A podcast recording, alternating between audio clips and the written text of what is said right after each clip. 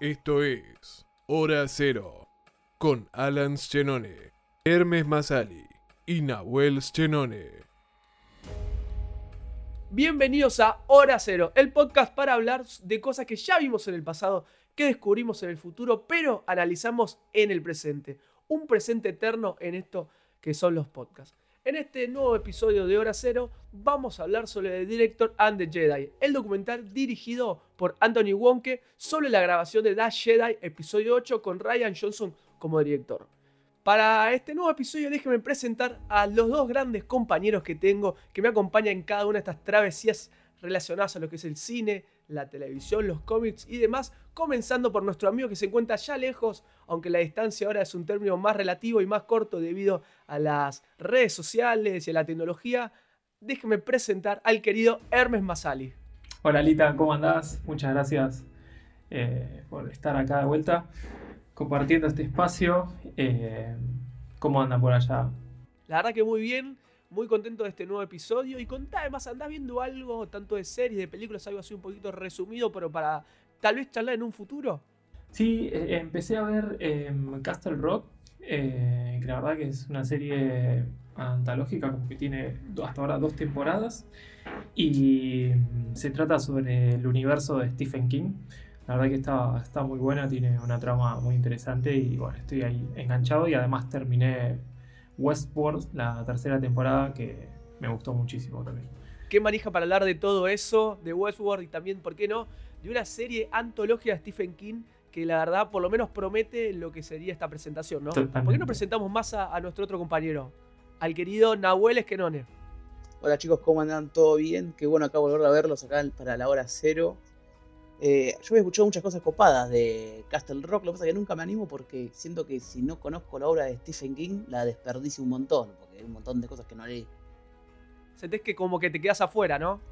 Sí, yo siempre me pasa eso, trato de, ver el material antes, pero estas como que son todo. Podés si no, sí, tiene un montón de cosas que, que si las podés investigar, las podés desarrollar, pero creo que prepararon eh, la serie para un público un poco más ambiguo, digamos, para el fanático de Stephen King y para el que no es fanático y quiere ver una buena historia.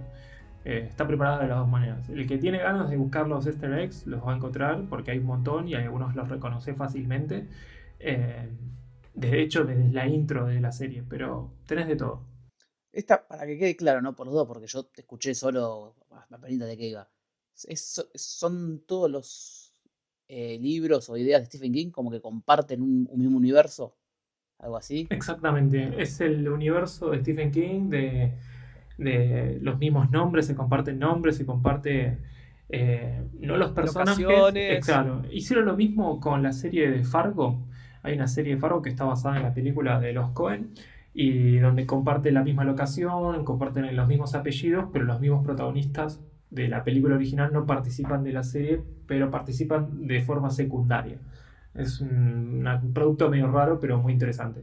Mira, así como quiere la cosa, ya tenemos una primera recomendación en este nuevo episodio de Hora Cero relacionada a una nueva serie antológica de Stephen King. Pero en esta ocasión déjenme primero recordarles nuestras redes como Twitter e Instagram, donde nos pueden encontrar como arroba hora cero podcast para mandarnos sus comentarios, sugerencias o lo que se les ocurra. Volvamos a lo que nos compete, a lo que nos relacionan este nuevo episodio para hablar sobre The Director and the Jedi.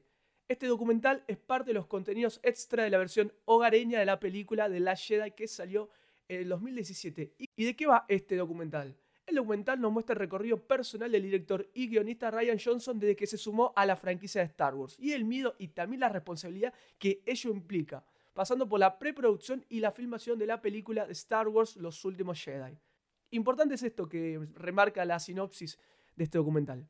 En él se explica que Ryan no llegó a Star Wars para destruir infancias, sino para compartir su versión personal de este universo con el resto del mundo. Me parece muy importante lo que es la, sinopsis porque The Last Jedi fue una película que marcó la grieta dentro del universo de Star Wars de las películas, más en esta última parte debido a su visión justamente de Ryan Johnson con lo que significa Star Wars en sí para el fandom como también para Luke Skywalker. Primero, como le decimos siempre, el podcast es con spoiler y les aclaramos a la gente que si no vio The Last Jedi, no solo de Director and the Jedi, de la Jedi, no vea Director and the Jedi porque le spoilean hasta el final de la película ahí. Así. Toda la película. Está claramente. Sí, sí, sí. o sea, no es que pueden ver una sin ver la otra, por las dudas. Es un documental que te muestra detrás de escena de la filmación de la película, obviamente con los spoilers pertinentes. De hecho, se estrenó un año después de, de Last Jedi, el documental, o salió. No, porque salió con el DVD. Vamos, se estrenó la película y ah, cuando salió, la con la versión Blu-ray de, Last Jedi. Ahora, Hermes, Alan, ya sé, vos, de Last Jedi, pulgar arriba o pulgar abajo, así de una, ¿sí o no?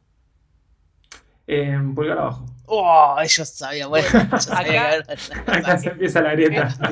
Estamos hablando justamente de la grieta, de la forma de encarar unos un proyecto, como cada uno puede tener su, su versión particular y personal, pero estamos hablando de Star Wars, estamos hablando de una serie de películas que tiene más de 40 años de generaciones y generaciones de público, de seguidores que tienen su, forma de verlo, su forma de percibir a los personajes y justamente Ryan Johnson con su visión fue totalmente diferente a todo lo que habíamos visto anteriormente en el cine, como en, el, como en las series, como los dibujos animados con respecto al fenómeno de Star Wars.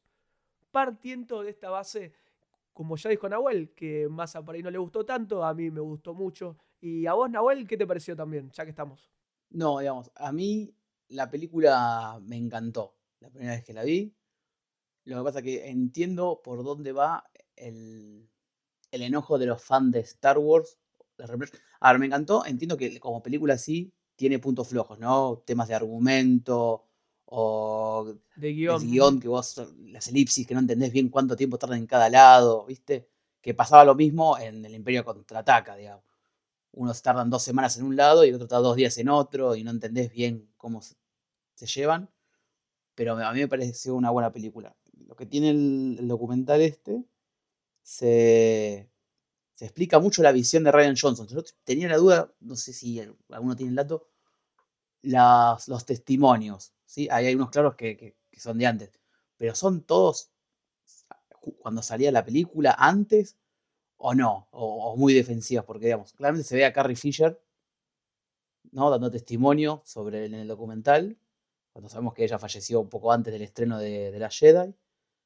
Y después vamos a Ryan Johnson hablando de post-mortem de ella. Entonces, como que me, da miedo ver qué tan manipulador es el, documental por ese lado. Convengamos que es un documental, aunque no parezca en ciertos puntos, porque es muy crítico con la manera que tanto los fanáticos como los trabajadores que están dentro de estas producciones, que son súper gigantes, súper con muchísimas presiones, es un documental oficial, ya que como decíamos antes salió en el Blu-ray un año después de la emisión en cines de la película, que en cierto punto, como dice Nahuel, sí, manipula lo que te quiere contar, porque tiene sentido que lo haga, pero eso no no deja de no ser creíble en muchos aspectos. Porque claramente los que conocen un poco detrás, el detrás de escena de la relación entre Ryan Johnson y Mark Hamill es que nunca fue del todo buena, ya que los dos tienen em, visiones totalmente opuestas lo que refiere al personaje de Luke Skywalker. Yo creo que es un punto, diría, egoísta, por así decirlo. Porque al fin y al cabo, no importa qué director llames, lo, yo creo que esto se respeta como un canon, ¿no? Que hay cosas que las que tenés que respetar porque ya son icónicas eh, dentro de una cultura. Entonces, dejar eso de lado y hacer tu propia versión es como... Creo que el, el error de ahí de Ryan es querer hacer algo que pasa en la historia, pero hacerlo a través de, la controversia. Entonces, valoro mucho la, valentía, ¿no? De hacer, bueno, me cago en un montón de cosas, hago que se me canta el orto, me cago en todo y es algo con esto. Y, y que está bien, en cierto punto, en algunas cosas le funciona, como en la fotografía y en algunas escenas. Pero creo que en otros puntos, creo que se aprovecha muchísimo de eso y no, no es favorable. No sé, bueno, ustedes ya sé su postura, pero no sé cómo, cómo lo, piensan de otra forma.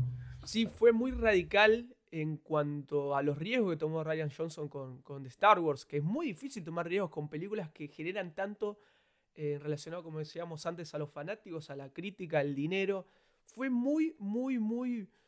Para mí, para mí tuvo mucho coraje en hacer este, esta clase de película que hoy en día nos encuentra hablando dos, tres años después con este fenómeno que en un principio, por la buena recepción que había tenido de parte de lo que es Lucasfilms, le habían dicho que iba a ser una trilogía, que estaba asegurado la visión de Ryan Johnson para hacer una trilogía diferente a lo que es el, el clan Skywalker, pero dada el rechazo que hubo de gran parte del fandom de Star Wars, que generalmente es muy tóxico, lo cancelaron. Mira, a mí yo lo que noto es que el tipo tuvo la ventaja de poder hacer una película de autor, y me refiero a autor porque el tipo la escribió, la dirigió y tomó cosas que no son de él y les dio su enfoque en algo que es algo totalmente mainstream y de, cultura popular. Digamos, ahí se marca la diferencia, como decía Armes.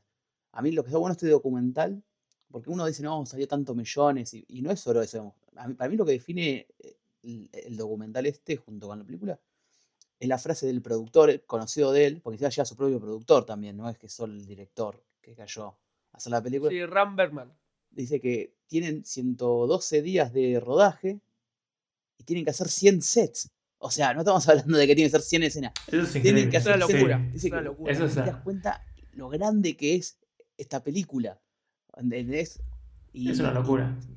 Cuando ves el documental te perdés, de hecho. Decís, ¿qué, qué, es toda esa gente que está ahí atrás? O sea, creo que la función del documental es esa, ¿no? Acercarte, eh, meterte dentro de, toda esta producción. Como decía Massa, e, e, es espiar en, por la cerradura todo este mundo que uno del otro lado no conoce, entiende, puede decir, bueno, hay mucha gente laburando en vestuario, en set. Ahora vemos lo que les cuesta. Es de todo. Les, cuesta construir un set de, tal cosa que se fueron a Irlanda a grabar con esas condiciones súper difíciles, creando esa, la ballena esa que donde Luke le, saca la, leche, que era de verdad.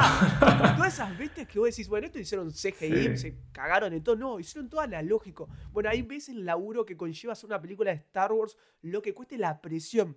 Desde el primer momento de la película que nos cuenta la llegada de Ryan Johnson a Star Wars, vemos la expectativa tanto de la gente como de los críticos diciendo, che, episodio 7 fue un éxito. Con sus nuevos personajes, con cómo trataron a los viejos. Ahora viene episodio 8 con Ryan Johnson, que no era un director que tenía un detrás, una chapa en cuanto a producciones de esta forma, que todos dicen, ¿lo va a poder hacer bien? ¿Va a poder cumplir las expectativas? A mí eh, me llama la atención, digamos, ¿qué, tanto se conocía con Katy Kennedy? Katy Kennedy es la productora general de, la de Lucasfilm, digamos, es la, jefa de todos en Lucasfilm. Y tiene que llegar a un punto donde vos escribís toda una historia y, agarrás y el presupuesto más caro de todas las películas de Star Wars y le tengan tanta fe cuando la película más grande que había hecho era Looper, con Bruce Willis. ¿Sí? Y te puedo asegurar que era un, creo que si tenía tres locaciones. Hay que tener huevos, ¿eh? qué sé yo, mucha confianza. Yo creo que eso es un error, totalmente. Y te voy a decir que el error está hecho eh, para mí, eh, y muy subjetivo, es tomar un director como Aaron Johnson, que lo que él buscaba es eh, como una ambición de pasar a la historia, y puede que me equivoque, pero este es mi punto de vista. Pero la decisión mala de, los productores Lucasfilms o quien haya decidido elegirlo a él es involucrarlo en un proyecto tan mainstream. Que no está mal, valoro la, la idea de meter algo fresco, innovador, etc. Pero creo que ahí falla la película y lo hubieras metido en otra como Rock One 5, ¿entendés? Lo hubieras metido en otra película eh, en solo eh, o en esas alternativas que están haciendo ahora con Disney, que, es hacer spin-off. Creo que en ese sentido ahí hubiera sido más exitoso que en The Last Jedi. Eh, creo que si en The Last Jedi se iban con la idea de J.J. Abrams o todo el equipo tradicional y original, hubiera mantenido una línea totalmente uniforme. O sea, preguntate lo siguiente, desde cuando se estrenó El Retorno del Jedi, en 1983, por ahí, se estrena The, eh, Last Jedi en el 2017, pasaron como más de 30 años. Lo primero que querés ver es a Luke Skywalker, eh, es un personaje de la puta madre en el cine, y lo ves tomando leche de una vaca alienígena. O sea, Vos entendés que eso, eh, y de hecho en el documental vos lo ves, que, el tipo tenía una cara de, bronca en la escena esa, que lo, estaban filmando como lo hacía. Y yo creo que es un error, es patético eso, es, muy... Yo no creo que sea un acierto eso, para nada. no sé cómo lo ven ustedes esa escena, si la reprimieron o la dejan pasar. En la película, cuando veo la parte de la vaca, me pareció una cosa bizarra, pero que bueno, medio estaba bizarro, leche azul, leche verde, eh, me pareció como pasaba.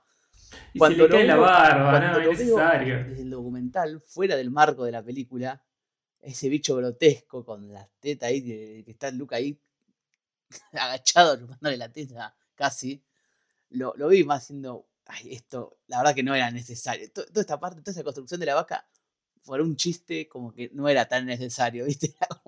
Son como cosas como que dice, bueno, no sé. No, pero quedó, quedó, quedó en... Claro, qué sé yo. Esa es la visión del director, ¿entendés? En ese punto también te muestra que Star Wars, en cierto punto, no es tanto la lucha del bien y el mal, la oscuridad contra los buenos, los malos, sino también es este mundo con criaturas sorprendentes que nunca se repiten dos especies, la misma especie en la misma escena. Cuando, por ejemplo, la escena del casino, o sea, obviamente si hay una pareja de la misma especie está bien, pero nunca se repiten después a lo largo de las películas todas estas especies. ¿Qué quiero decir? Como veis en el documental, son todos estos vestuarios. Nunca hay dos afroamericanos. Súper bueno, claro, sí. Hay como cinco caucásicos. Solo hay un afroamericano por planeta. Exactamente. Bueno, pero es la esencia de Star Wars también, que tenga cierto humor. Ahora, para, para. Yo te digo cierto humor, pero tampoco te defiendo que episodio 7 termina con Mike sacándose la capucha, con una cara de que te da todo, lo que vos quieras, y empieza la 8 y revolea el sable a la mierda. O sea, claramente es un reflejo de lo que piensa Ryan Johnson con lo que tiene que hacer esta película. Ahora, llevado a cabo de esta forma tan chocante, apenas comienza la película, yo no sé si es la decisión más acertada posible.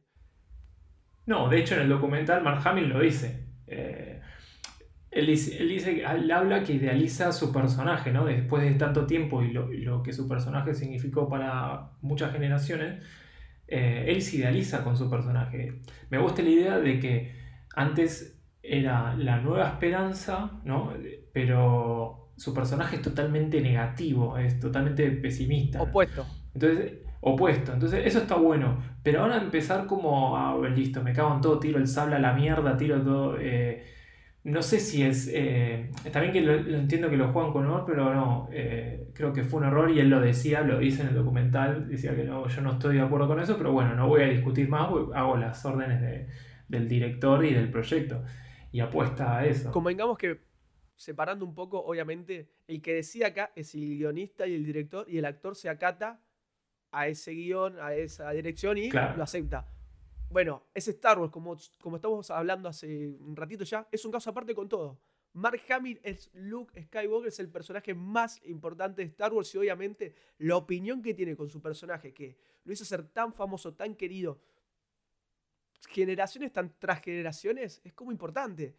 Y este choque entre ideas entre Mark Hamill y Ryan Johnson se ve y se nota, como, dice, como decía Armes, en cada momento del documental, Mark Hamill dice, no estoy absolutamente nada de acuerdo con lo que dice Ryan Johnson, pero lo voy a bancar y voy a dejar todo en su visión de este Luke Skywalker de, Ryan Johnson. Bueno, ahí te das cuenta de lo profesional que es Mark Hamill, Juan L. ¿Entendés? Porque tampoco, igual hay que ver, me gustaría ver cuántas preguntas le hicieron al testimonio de Mark Hamill, a ver qué más le había dicho. Y seguro. Yo les, quiero hacer una pregunta. Acá el título del documental se llama The Director and the Jedi. ¿Para ustedes a qué se refiere? ¿Para ustedes es el director y Mark Hamill? Tal cual. Sí, pero si vos ves en sí, creo que el título del documental no refleja el documental en sí, porque uno espera ver como más cuestiones críticas entre la relación de ambos pero al fin es eh, la historia de, cómo se grabó la película en ciento y pico de días, que es, que es increíble, toda la producción, etc. Y el descontector Mark Hamill, ¿no? Como y... Sí, y aparece Mark Hamill y como, no, no me gusta esto, pero después lo ves actuando, sí, esto me gusta y esto no me gusta. Eh, cuando lo ves cuando deciden con eh, no hacer CGI con el maestro Yoda, que, que eso me pareció un acierto. Eh, y como que le ah, sí, me emociona mucho, me llega mucho. Entonces, como que quieren encontrar, no, al final la Mark Hamill no estaba tan chocante con, el director, como que tratan de, de, acercar, manipular un poco. Sí, para mí, exacto, totalmente. Lo que pasa es que queda expuesto, no, queda expuesto lo que dice Massa, porque Mark Hamill, creo que justo apenas salió de Last Jedi, tuvo una entrevista con un periodista que le dijo: Este no es mi look este Luke Skywalker no es lo que me representa a mí. Apenas salía la película. O sea, una declaración de la puta que lo parió, que dejó súper en claro para los fanáticos, para la crítica, la visión completamente opuesta que tenía él con el director. O sea, este documental llegó hoy a nosotros gracias a que se hizo súper visible estas diferencias de opinión en cuanto a cómo encarar esta película que rompió todo en absoluto en la esencia de Star Wars. Para mí lo pensé así. El título es un título ganchero del documental. Porque no está el eje en el documental en los conflictos entre Mark Hamill y Ryan Johnson. Están a penitas. ¿sí? Un para acá, un para allá. Pero no es el eje del documental ni es lo que lo va llevando. Entonces, tratando de darle otro vuelo, para mí, el Jedi del título es la película en sí, es The Last Jedi. Como el conjunto de la película y Ryan Johnson. Porque está todo el tiempo explicando a sus personajes, como justificándolos con todas las críticas.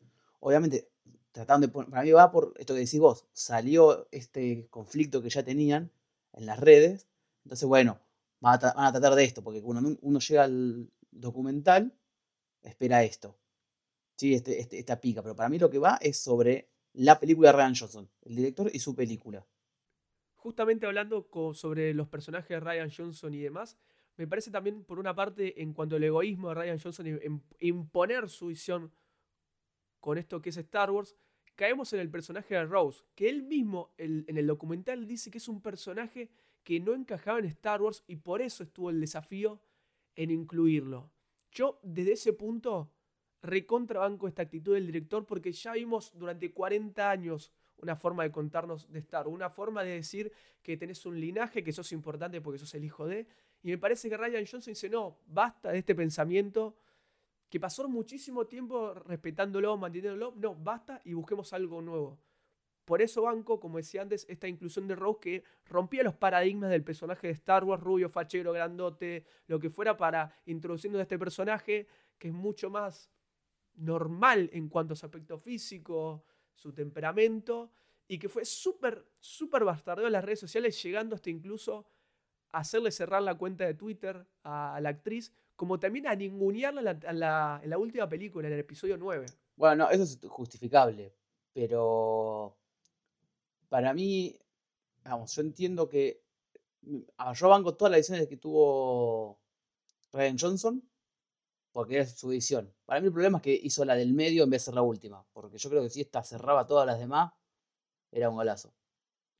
Sí, lo que pasa que acá justamente en Star Wars no hay un guion en cuanto a toda la trilogía para seguir en que cada director sigue esta línea, sea el primero J.J. Abrams, Ryan Johnson y después J.J. Abrams de nuevo, para ver, para tener coherencia en la historia. Ese fue para ahí. Un error después de ver las tres películas que surgieron que son muy inconexas justamente con este bache de Ryan Johnson en el medio, que para mí fue la mejor de las tres, pero que se nota finalmente, estas incoherencias de, las tres. Sí, ahí para mí, yo, yo, me hubiera quedado más cómodo, sinceramente, si, si mantenía lo mismo hilo, porque se nota el corte, se nota hasta desde la dirección de arte, eh, como que venís, ves una película y de repente ves otra cosa, o sea, si las ves las tres consecutivas, en la del medio te das cuenta que es un empalme muy extraño, muy extraño. Y sobre todo que eso trajo un montón de implicaciones para la, tercera entrega. Por lo tanto, creo que la historia no se vio forzada.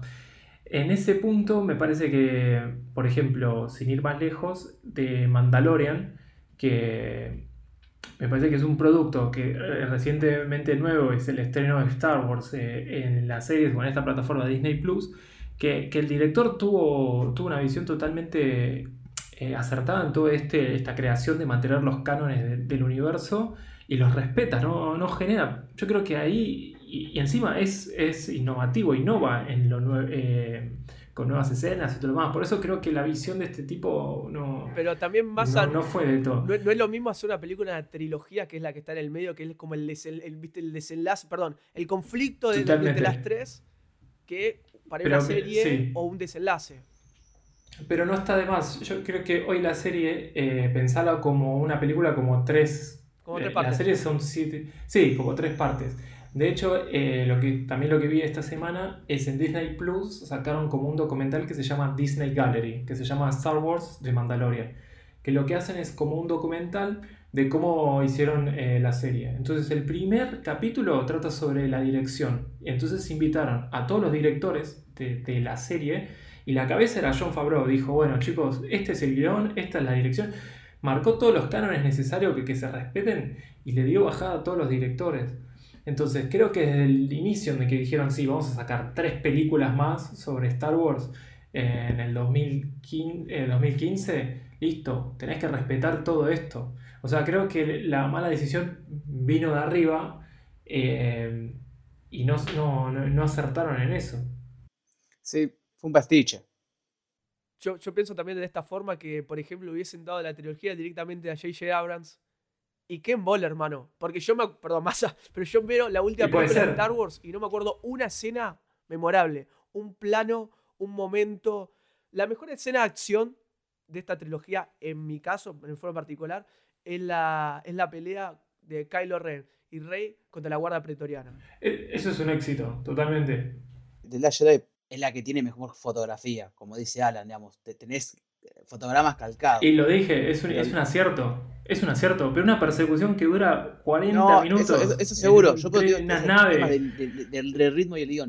Pero lo, bueno de Director and the Jedi es que tiene tan buena fotografía de Jedi que vos ves el documental y ves incluso buena fotografía desde ahí. Ves las escenas que son memorables, las ves ahí cómo las hacen. Hay una, porque uno habla de esto como cualquier making of de películas, y ninguna está tan bien filmada como esta. Hay una que me quedé impresionado, que es cuando Luke usa la fuerza para romper la conexión entre Kylo y Rey, que explota la choza y salen todas las piedras volando. Y eso es todo efecto práctico. Yo cuando vi la película pensé que eso era CGI, porque dura dos segundos la explosión de la cabeza. Y vos la ves desde el documental, desde más lejos, ver cómo rebotan las piedras, las sacan todas con cable, es impresionante. Es algo que, sale a la vista el, cariño de la, de la, producción, lo que es nivel de producción. Bueno, pero vos no pensás que. A ver, para mí esto es como hoy en día las elecciones de fútbol. Eh, te voy a hacer una analogía medio rara, pero tiene que ver. Por ejemplo, hoy en día cualquier serie o película técnicamente es un 10. Es, excelente, es muy buena, es muy difícil que fallen técnicamente, te puedes tener o no bajos presupuestos, pero generalmente la mayoría son mejores. Pasa con el fútbol. O sea, vos mientras tengas una buena estrategia, como una selección como en Islandia, que en el último mundial no dio partido, eh, te das cuenta que hay mucha, mucha cosa técnica por detrás y no habilidad.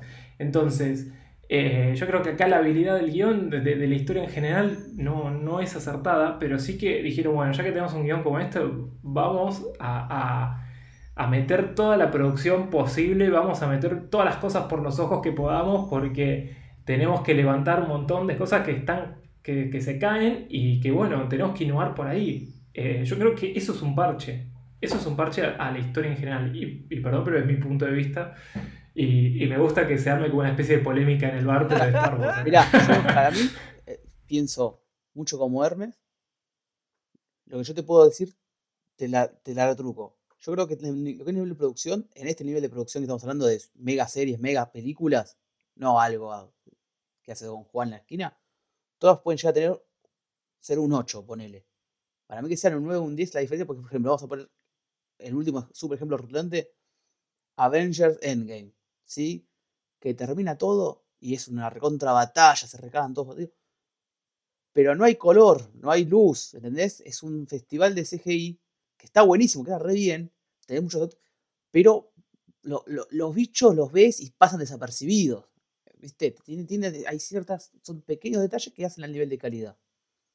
En lo que, comparando con esta, por algo esta fue la más cara. Se justifica, ahí depende de la visión del, del director. Hay tipos que hacen magia con los CGI. Hay tipos que agarran y tienen un solo elemento en CGI en toda la película y se enfocan en eso. Digamos, esa es la diferencia entre Avengers y Justice League. Justice League, el villano de Justice League era horrible. Era horrible. ¿Entendés? Pésimo. Sí, pero pésimo. También pensá que, lo que es justamente más, o sea, tan característico, tan carismático como es Yoda, el personaje de Yoda, Ryan Johnson decidió hacerlo analógico. O sea, eso fue un punto clave para decirte, para mostrarte, para tomar postura y bandera, de decir, vamos por las cosas analógicas, vamos porque, por ejemplo, el caballo falopa, este canto bar, era de verdad, boludo. Que te mueve la cara, te mueve, tiene los pelos, era de verdad, yo no podía creer eso. Bueno, por ese punto me parece que yo me alejo un poco de la postura de masa y creo que Ryan Johnson entiende al fan de Star Wars en decirme, no me des las navecitas voladoras de episodio 1, episodio 2, que era un desastre en cuanto al CGI, que era todo pantalla verde, toma otras decisiones. Tanto en los sets como los animatronics, toda la escena de Cantomar, aunque sea muy chota en cuanto a guion, que se entiende que quiere decir mostrarte las peores las peores personas de lo que es la escala social, los ricos. Es lo, más burdo, digamos, demasiado, demasiado explícito, como que... Se, entendió todo, ok. Y fue lo más flojo de la película, pero igual esos, estos componentes del maquillaje, de vestuario, te hacen Star Wars. A mí me hizo recordar a la escena de la cantina, con muchísimas separaciones y diferencias y demás. sí. Pero eso es Star Wars. Pero eso es, yo creo que ahí Ryan Johnson está haciendo un tributo, está haciendo una carta de amor a los fans de Star Wars. Eh, y, lo toma, en vez de ponerte un bar, te voy a poner un casino.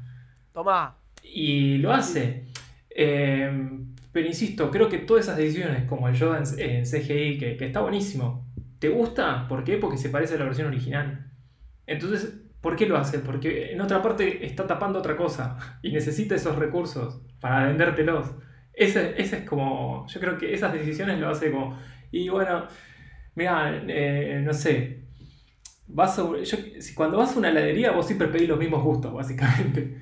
Y ya está, dame siempre lo mismo, no, no, no me des mentar anisada o cualquier boludez. No, yo...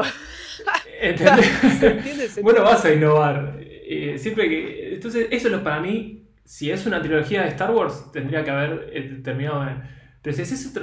Más a, vos 40 años siempre pediste helado de chocolate y un día dijiste, che, déjame probar tal cosa, a ver si está bueno también y mejora. O, 40 años comés asado. es lo mismo. Hay gustos que tienen que mantenerse, ¿entendés?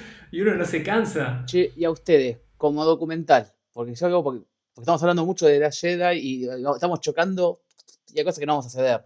Admitamos porque no, no, uno no va a ceder acá. ¿Qué les parece como, como el, el documental, el contenido extra? ¿Qué opinan?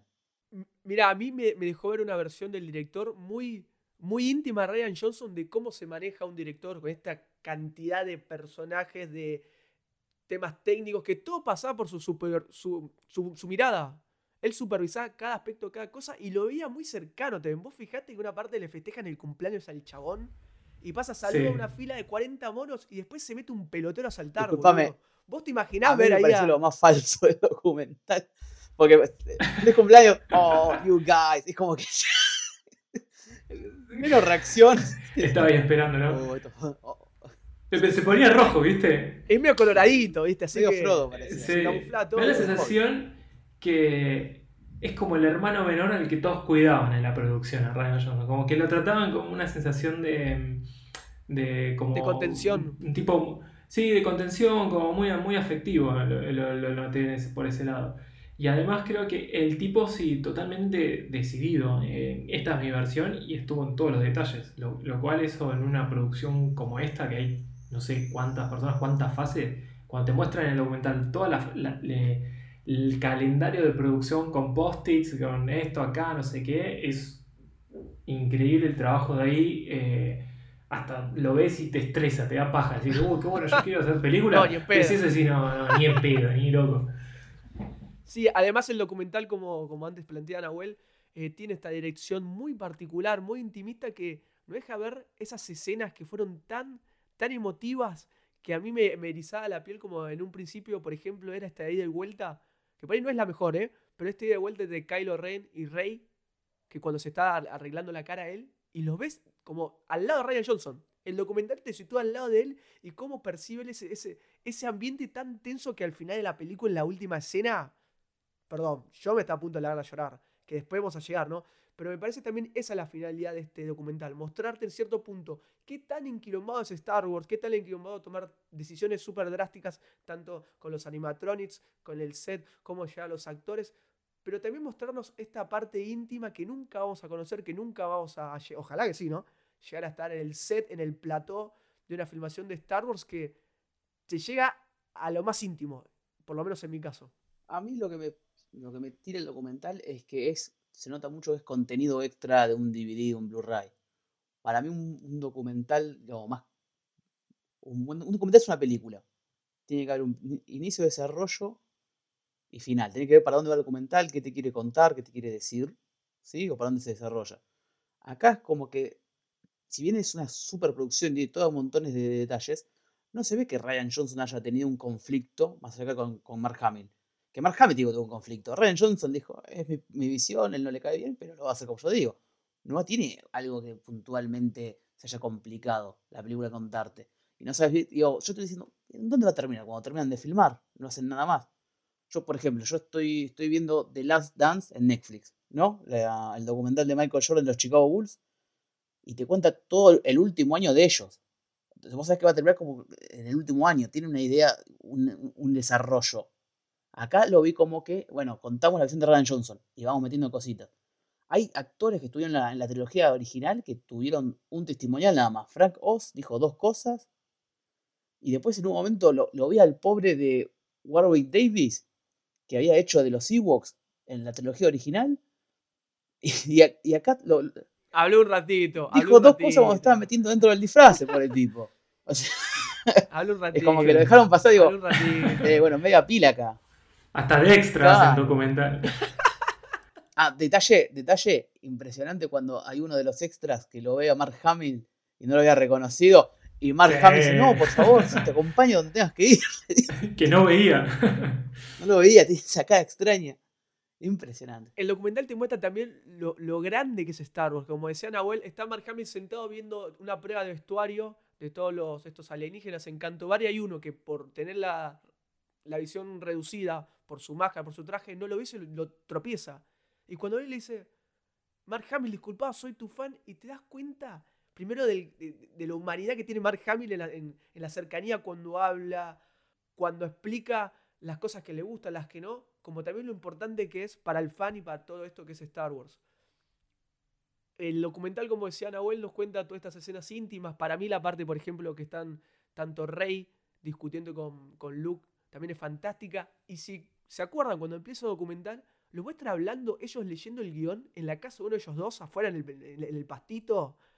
Eh, eso me parece fantástico porque jamás lo voy a poder ver en ningún aspecto. Jamás me imaginé esa escena. Poder llegar a ver en algún momento un diálogo tan cordial, tan como en tu casa como estás vos o yo o quien sea, haciendo una película de Star Wars. Bueno, si fuera una de Transformers, son dos plantas hablándose entre sí, pues no existen. Lo bueno documental. claro. ¿Entendés? Tiene estas cosas. Sí, qué sé yo. Eh, a mí el documental, si bien te digo yo, es contenido extra porque no, no es que tiene un mensaje o una historia de fondo, como porque hay, después vamos a decir, recomendaciones de, otros documentales sobre películas que, que, sí te cuentan conflictos internos o, o, más jugados por, por, lo menos. Es, está muy, muy bien llevado. Cuando te muestran la escena de Carrie Fisher al final, lo están filmando, vos sentís la intensidad de Carrie Fisher incluso desde la parte del documental. Es como antes, por ejemplo, el documental ridiculizó más la parte de la leche. Acá como que le sumó más dramatismo a la última escena de Carrie Fisher. Y lo que le dice después... Eh, Totalmente. Que ese detalle para mí está genial. Eh, que, Luke le dice, Luke, que Mark Hamill le dice, eso, eso fue... eso fue precioso, le dijo a la mina. Oh, Luke, qué bien. Es un montón. Que se, digamos, Obviamente esto te, tiene que gustar Star Wars, ¿no? Para ver este, este, este, tipo de contenido. Ahí le, suma el doble. Igual está bueno porque nos deja ver también la pasión que tienen estos actores por estos personajes, por cuidarlos, por darle un desarrollo. Cuando Luke te está mostrando la escena que Luke ve cómo se está prendiendo a fuego su academia Jedi, que toca a Artu, que lo vimos en el episodio 7 y después se desarrolló en el episodio 8, hicieron corte y, y Mark Hamill no, se podía parar. Está todavía emocionado asiática. con lo que le estaba pasando. Tenía una hernia ahí. Estaba dura. Sí, ahí. se quedó dura. Terminamos, que no me puedo echar más. ya está, muchachos, me voy a casa, ¿eh? Ahí, retomando lo que decía Alan, ¿no? De, cómo los actores sienten a, a sus personajes. Eh, se nota mucho al inicio del documental, en la parte en la que está Ryan Johnson, el director, con Mark Hamill y Daisy Ridley, no sé, este, que están ensayando el guion y de repente tienen ahí, no sé si era la casa o un estudio, que pelean en el patio con unos palos, como que ensayando una escena, y te lo enfocan a Mark Hamill, que, que, el chabón ya estaba pero poseído por, por el papel, marcando el, Está ahí, es Luke. las cejas. Sí, es Luke, estaba ahí así como eh, remetido tipo. Eh, yo creo que se, se, divertía mucho haciendo todas esas cosas porque la verdad que e, eso es lo que logra el documental, ¿no? Acercarte y generar e, este espacio íntimo. Y encima también, como explicaba antes Hermes, esta idea de, de ver tan de cerca a los actores actuando justamente, también trabajando en escenas de acción, de riesgo. Bueno, mm, el propio Ryan Johnson explica que grabó al mejor estilo Chucky Chan con un, gran angular la mejor escena de que fue de Star Wars de pelea en esta trilogía que fue contra la Guardia Pretoriana. Que vemos en cámara lenta cómo pelean justamente los actores, pues no fueron los dobles. Te muestran el laburo que fue durante seis meses con, los, con las coreografías de acción, con los dobles de riesgo. Y la verdad que fue asombroso poder estar ahí y ver ese gran escenario que estuvo Andy Serkis, que si vieron el documental, se entera en ese preciso momento qué pasa con Snow. Spoiler. Le hizo un spoiler, o sea, vos fíjate, el secreto que tiene estas producciones es que el chabón, el actor llega ahí y le dicen, che, mirá que te morís a los 10 minutos. ¿Qué? Sí, bueno, está, bueno porque también te dicen eh, el, problema de ese, ¿no? Lo que es filmar en locación y que no se entere nadie.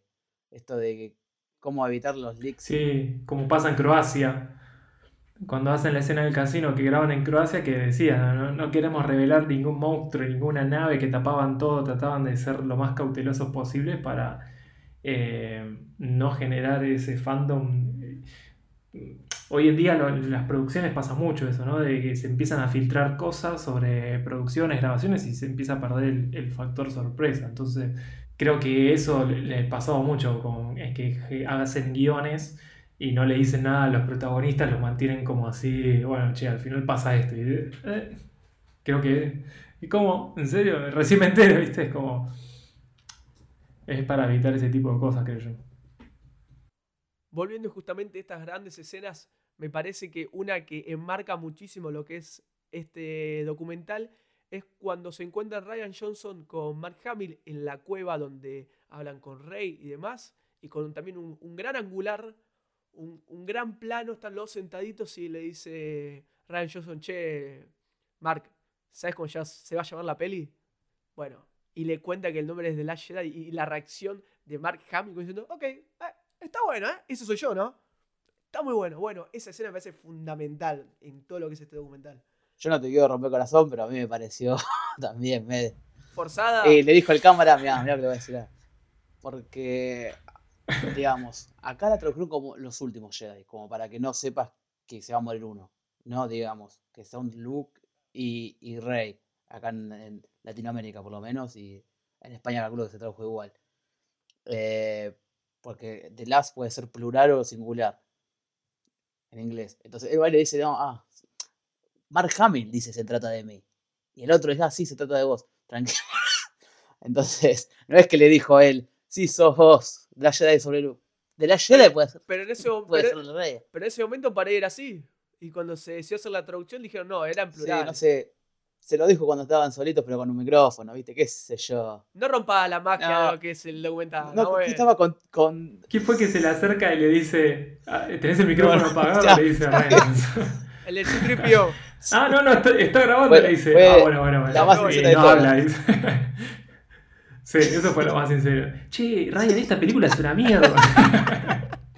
bueno, esperemos que no haya sido así porque la verdad, a diferencia por ahí de lo que piensan parte del fandom y demás, yo banqué mucho y banco mucho la, la decisión de Ryan Johnson en mostrarnos otro tipo de look, otro tipo de historia, un look que es más humano, que se equivoca, que no es el héroe perfecto, tenés en el póster hace 35 años y el chabón ya es un señor viejo que se equivocó, que se mandó un moco y no quiere tener, cargar con toda esta responsabilidad de ser el héroe mayor de la galaxia, de quien todos deben confiar y todos esperan un montón de cosas. Me parece, en ese punto lo explica Ryan Johnson en parte de la película cuando le dice, cuando habla sobre el rey diciendo, al final no encontró las respuestas que ella quería tener, tanto de Luke como maestro, como sobre su familia y su pasado y está bueno, porque no siempre uno encuentra las respuestas, uno sale todo como quiere, como justamente enfatiza Ryan Johnson y Luke en The Last Jedi.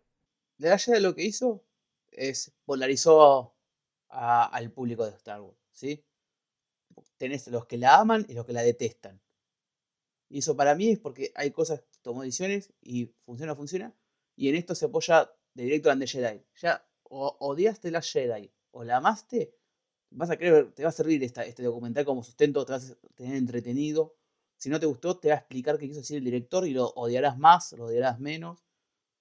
Y viceversa. Yo creo que es algo que no, no, creo que nos pase con eh, el ascenso de Skywalker. Yo creo que nadie vería el documental de cómo fue porque todos estamos de acuerdo con que, fue una cosa extraña y, no querés ver el detrás de escena de eso porque no, no parece interesante. No crees que eh, haya una visión comprometida de J.J. Abrams o que los, los, actores hayan estado realmente contentos como fueron desarrollándose en la última película. No creo que haya un, detrás de escena que te encuentre algo interesante sobre eso, más allá de una producción de Star Wars. Yo creo que esa es la diferencia de, de Héctor Jedi con lo que puede ya venir después. Sí, en, eso coincido en, muchos puntos. Creo que, como los decía Alan y los decía, bueno, al inicio del programa dije, como que tiene cosas que a favor, que funcionan y otras que no la fotografía, de escenografía, todo lo que quiera, eso funcionó todo. Le funcionó perfecto y de las escenas de acción también creo que están muy buenas muy acertadas.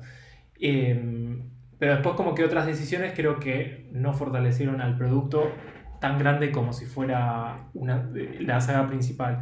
Si fuera como estos productos de spin-off que, que hace Star Wars hoy en día, creo que hubiera sido más exitoso todavía el producto, pero por lo menos Ryan Johnson pasó a la historia como el tipo que cagó una asada ah. o el que salvó una saga. Entonces, eh, eso funcionó, funcionó bastante bien porque, como decía Alan antes, hasta el día de hoy seguimos hablando Acá lo que pasa es que lo de Star Wars le falta reboot. Papi, yo vi como siete Batman distintos ya. ¿Entendés? se comprometieron, se comprometieron solo Luke, entonces claro. Sí, yo a mí me gusta la Star Wars, la saga Star Wars. No soy tan fanático, Em, entonces, capaz lo veo desde otro punto de vista. Entonces, aclaro eso para no. No es que soy un fanático de Star Wars, me sé todas las escenas, los diálogos, etc. Eh, me gustan las películas, me gusta mucho la ciencia ficción. Y, pero bueno, identifico este tipo de cosas que, que las, me gustaría como destacarlas. Más te van a quedar con de todo, pero bueno. Eh, sí, sí, no, yo me la banco, eh, vengan de a uno. Yo creo que nos van a caer a nosotros, que somos los que estamos con de la creo, creo que más de que quedó Sí, sí, en realidad el público quedó más sentido con esta nueva visión de, Ryan Johnson sobre, sobre Star Wars. Pero bueno, esto es Hora Cero Podcast, que justamente somos tres apasionados de lo que es el cine, las series, la televisión. Y nos encanta hablar y también debatir como vos lo haces en tu casa, con tus amigos, con tus conocidos. Y está bueno porque del debate siempre surgen cosas buenas y positivas. Lamentablemente The Last Jedi ya terminó, Director and the Jedi también, y nosotros concluimos este nuevo episodio. Pero primero queremos hacer una serie de recomendaciones sobre documentales, si te gustó The Director and the Jedi, como no también para, ¿por qué no?, ir a la pantalla y poder ver un poquito más. Eh, como recomendaciones eh, tenemos un par. Si le gustó Director and the Jedi, son un par de documentales que son relacionados con el mundo del cine. El primero es Spielberg, se llama eh, salió en el año 2017 en HBO, que cuenta toda la visión que tiene Esteban Spielberg en sus películas. Después tenemos The Death of Superman Lives, What Happened, en 2015, que es una película documental que se hizo sobre la película que Tim Burton eh, quiso dirigir sobre Superman, pero nunca salió a la luz. Y después Hearts of Darkness, a Film Apocalypse, que es la visión de Francis Ford Coppola cuando hizo Apocalypse Now. Y por último, Trespassing Bergman sobre Ingar Bergman, que es un director sueco, em, que invita a un montón de directores de cine para hablar sobre sus películas y que recomienden otras películas. Cuatro recomendaciones para que se quieran enganchar. Yo les digo que de esas hay una que está Nicolas Cage, así que yo iría con esa. Guarda, eh, guarda, guarda. no vamos a decir en cuál. Y con pelo. hay que tener coraje pero bueno, los invitamos a que se suben a estas nuevas recomendaciones que ya les dijimos relacionadas a los documentales. Y bueno, como decía antes, ya llegamos al final de otro episodio de Hora Cero Podcast. Déjame primero saludar, déjame primero saludar y despedir a mis compañeros por primero por el lado de Nahuel. Nahuel, contame por dónde te pueden seguir la gente. También putear si no le gusta lo que dijiste sobre The Last Jedi y The Director and the Jedi. Bueno, eh, me pueden seguir en no, no lo insulten, no lo insulten, perdón. Me pueden seguir en arroba ms y si me quieren putear, se pueden ir a cagar. Básicamente. Así nomás. Eh, ¿Vos, Hermes? Si quieren seguirme y putearme todos los fanáticos de Star Wars, sobre todo de Last Jedi, pueden seguir en arroba hmasali en Instagram. Y nada más. ¿Y a vos, Alita, dónde te podemos seguir? Bien, a mí me pueden seguir en arroba alan-ssh en Twitter y arroba alanesquenone en Instagram. Recuerden seguirnos, comentarnos y, por qué no, recomendarnos nuevas cosas para ver en Twitter como arroba hora cero podcast y en Instagram como arroba hora cero pod. Los esperamos en una nueva hora cero.